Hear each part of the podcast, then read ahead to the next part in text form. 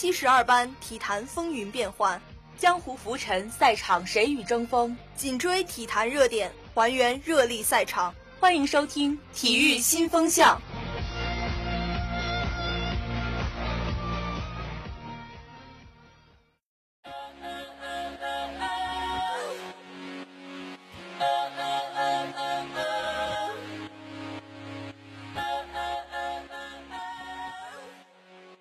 各位同学，大家好，欢迎大家收听我们东财广播台体育组的节目，我是主播石玉泽。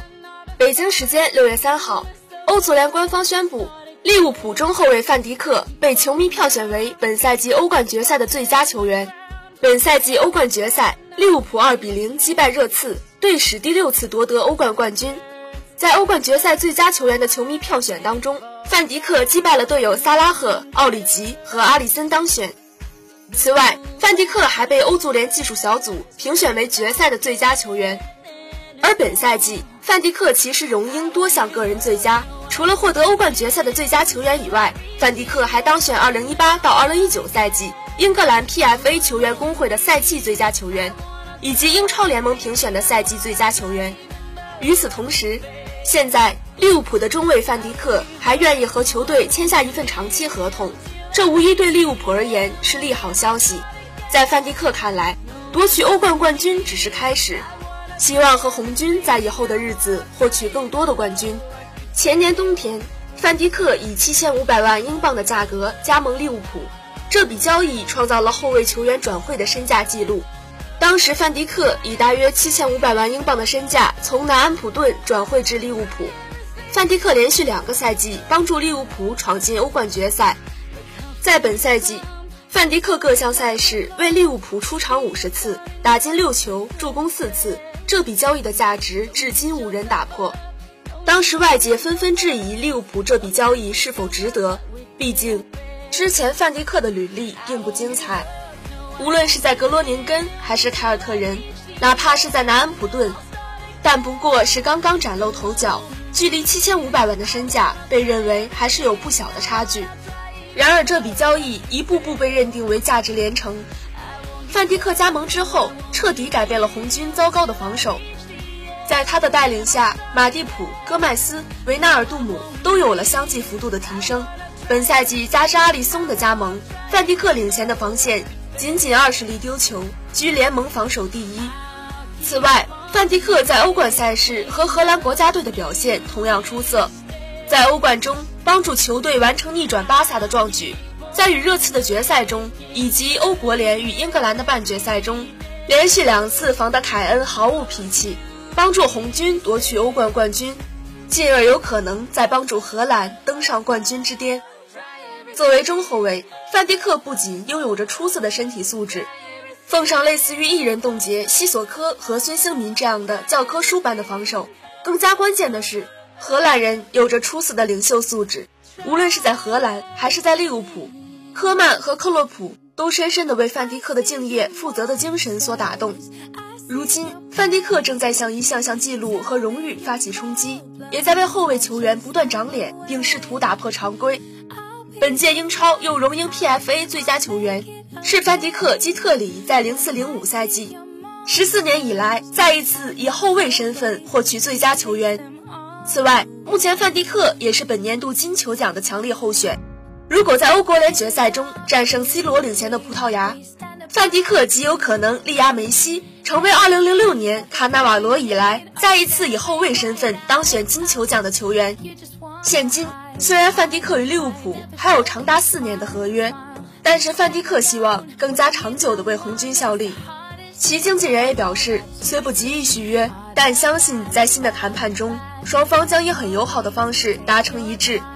范迪克也认为，夺取欧冠仅仅是一个开始，我感觉很好，度过了一个美好的赛季，美好的一年。对我来说，这仅仅是个开端。我想继续做我现在正在做的，继续进步努力，希望能够为利物浦以及国家队赢得更多的奖杯。六月八号凌晨，西甲豪门皇家马德里官方宣布签下了比利时籍球员阿扎尔。切尔西官方撰文道别，用文字来对过去七年相互间创造的故事来完成一次纪念。至此，阿扎尔正式登陆银河战舰。阿扎尔在切尔西效力七个赛季，累计出战三百五十二次，打进一百一十球，助攻九十二次。切尔西俱乐部总监马丽娜表示，要送别阿扎尔是一件很难过的事情。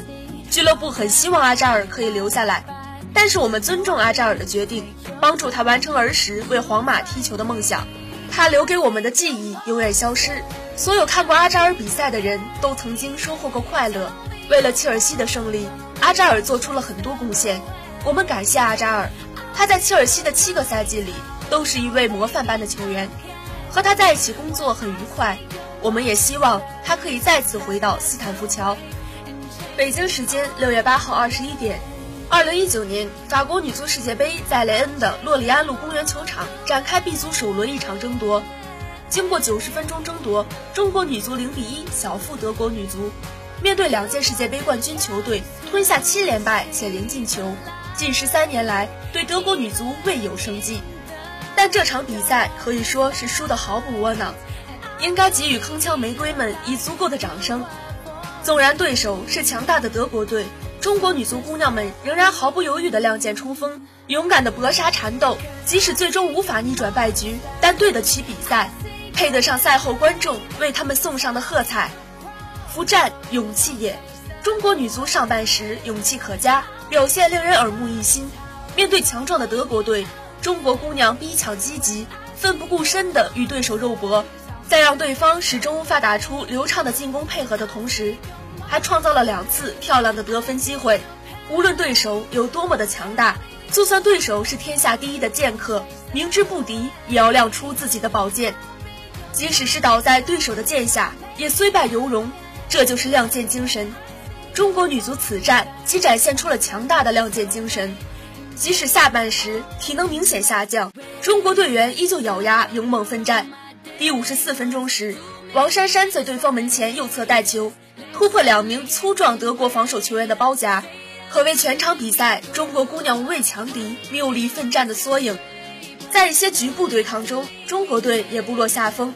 郭亚莎顶住了对方强力前锋郭佩的冲击，韩鹏镇守的右路也让胡特知难而退。当然，精神毫无疑问能够提升战斗力，但仅靠精神却不足以取得胜利。更重要的是要拥有超强的实力。中国队此战再次暴露出门前一击能力不足的致命问题，一如他们在今年阿尔加夫杯比赛中遭遇的境况。他们上半时创造了两次相当不错的得分机会，全都遗憾错失。如果能抓住其中一次，中国队本场比赛，甚至他们在本届世界杯上的走向都有可能改变。可怜的就是风无力。中国女足在去年亚洲杯决赛和今年的阿尔加夫杯比赛中都遭遇了这个难题。如何能在下场对南非队比赛之前找到解决办法，将是对中国队教练组集体智慧的一次考验。本期节目播送完毕，感谢导播秦瑶瑶，感谢采编庄千一，欢迎大家继续锁定我们广播台体育组的节目，我们下周再见。